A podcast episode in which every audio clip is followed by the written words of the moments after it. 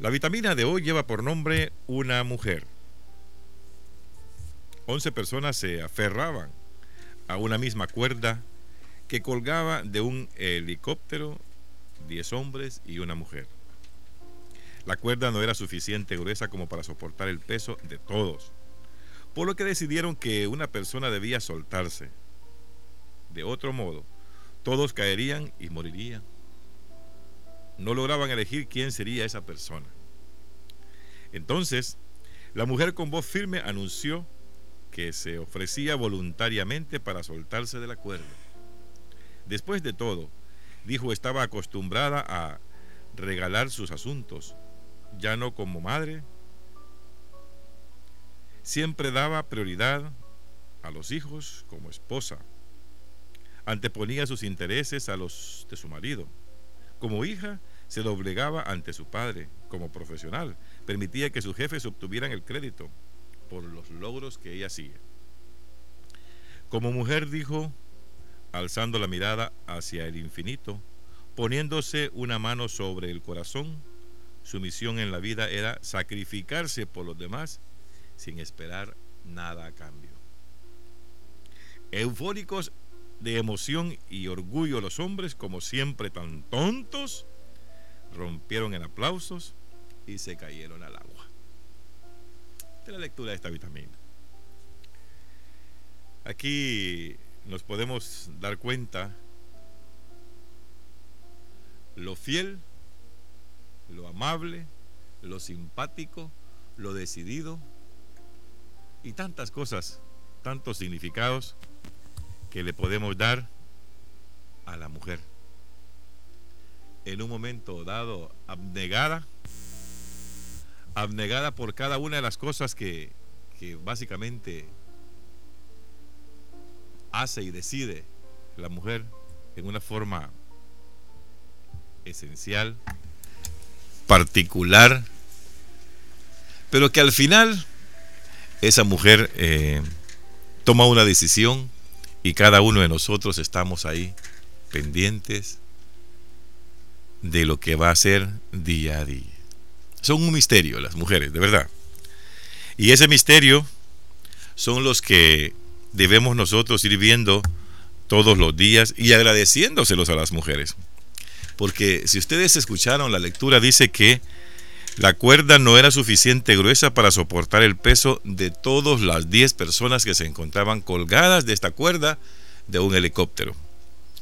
Y que lo más seguro era que la cuerda tendría que reventar si uno de ellos no se soltaba o no se decidía a, a morir básicamente. No se ponían de acuerdo, pues no es fácil. No es fácil ponerse de acuerdo cuando hay un problema fuerte y quien debe tomar una decisión. A veces decimos, bueno, que sea este mejor que yo. O que este tiene más oportunidades, este sabe hablar mejor, este toma mejor iniciativa, este conduce mejor las cosas. Y cada uno de nosotros comenzamos a dar nuestros puntos de vista. Pero este día esta mujer decidida, muy decidida y dice, bueno, si ustedes no quieren lanzarse, seré yo. Todos los hombres, aun con el machismo que tenemos, aun con lo decidido que somos, no queríamos morir. Y la mujer dice con voz firme, que se ofrecía voluntariamente para soltarse de la cuerda. Después de todo, dijo, estaba acostumbrada a relegar sus asuntos, ya que como madre siempre daba prioridad a los hijos.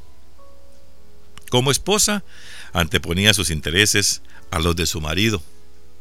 Esto es interesante, ya que dice, eh, ya que como esposa anteponía sus intereses a los de su marido. Muchas mujeres hoy en día hacen esto, anteponen los intereses por los del esposo, pero otras no. Tanto valor tenés vos, tanto valor tengo yo. Si vos vas a la fiesta, ¿por qué no voy a ir yo? Si vos te tomás un trago, ¿por qué no me lo puedo tomar yo también? Si vos tenés una mujer, ¿por qué no puedo tener otro marido yo? Y entonces vamos tratando de, de irnos saliendo de la tangente cuando estamos hablando de cada una de estas cosas. Pero la mujer en sí es mucho más decidida, es mucho más sumisa, es que aprendió con el don que Dios le dio de ser la cosa más bella en este mundo, la cosa más consciente de esta tierra, la que tiene el mejor amor para la familia, la que da todo a cambio de nada. Esa es la mujer. Y dice que cuando antepone los intereses de su marido, y como hija, dijo, dice, siempre se doblega ante, sus, ante su padre. Como profesional, permitía que sus jefes obtuvieran el crédito por sus logros. Esto tampoco es fácil. A veces nosotros nos ponemos a pensar y decimos, bueno, y es que aquí el que va a salir favorecido es el jefe, pues. El que va a salir con los méritos es el otro, no yo. Y yo soy el que trabajo. Yo soy el que hago el, el trabajo y quien saca la cara nada más es el otro. Y nos molesta eso. Pero la mujer no le importa. A la mujer no le importa que quien lleve sus méritos es su marido. Quien se lleve los logros y sus méritos sean sus hijos. Ella pasa allá, siempre apartada. En una reunión tantas cosas ha hecho una mujer o una madre por sus hijos en toda su vida, que al final quien tiene el logro es el hijo.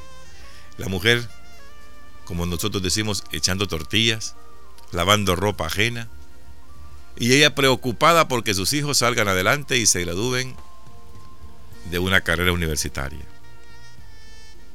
En el momento que éste se está graduando, a veces ni a la mamá lleva para que lo acompañe, sino que busca a la cipota más bonita del pueblo, o a la novia, o a una persona muy particular. Y la mamá ya sentada, solamente viendo que aquel sacrificio que hizo un día lo ve realizado en su hijo. Y no le importa quién lo acompañe, si al final es la misión de la madre, crecer y tratar de educar a sus hijos hasta donde sea posible. Por eso dice que como profesional permitía que sus jefes obtuvieran el crédito por sus logros. Y además de todo también estaba acostumbrada a regalar sus asuntos, ya que como madre siempre daba la prioridad a sus hijos. Entonces, aquí nos damos cuenta nosotros, como hijos y como padres y como madres de familia, de que a veces trabajamos y dice alguien, si es que este trabajo para el cura. A veces no volteamos a ver a nuestra mamá ni a nuestro papá cuando ya somos profesionales. Cuando nos han graduado de la universidad, cuando nos han hecho valer en esta tierra. Cuando se han sacrificado, han comido con sal, han tenido que mojar la tortilla con café para que su hijo pueda ir a la universidad y darle el colón o el, el dólar para el pasaje para que pueda asistir a las clases. Esa es la mujer. Es una...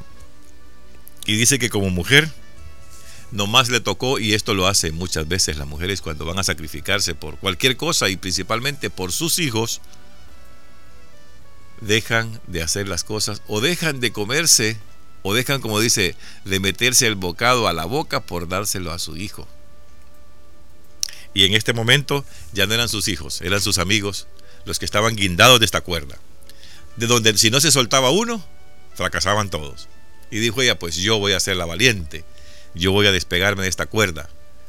Poniéndose una mano en el corazón y tirando la mirada hacia el infinito, dijo, yo voy a ser la mujer que se va a soltar de esta cuerda.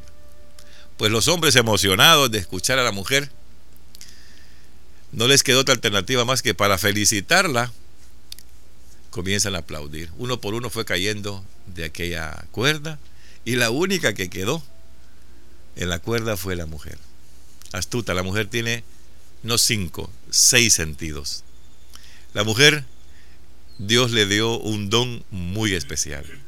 a los cuales nosotros los hombres no podemos acercarnos.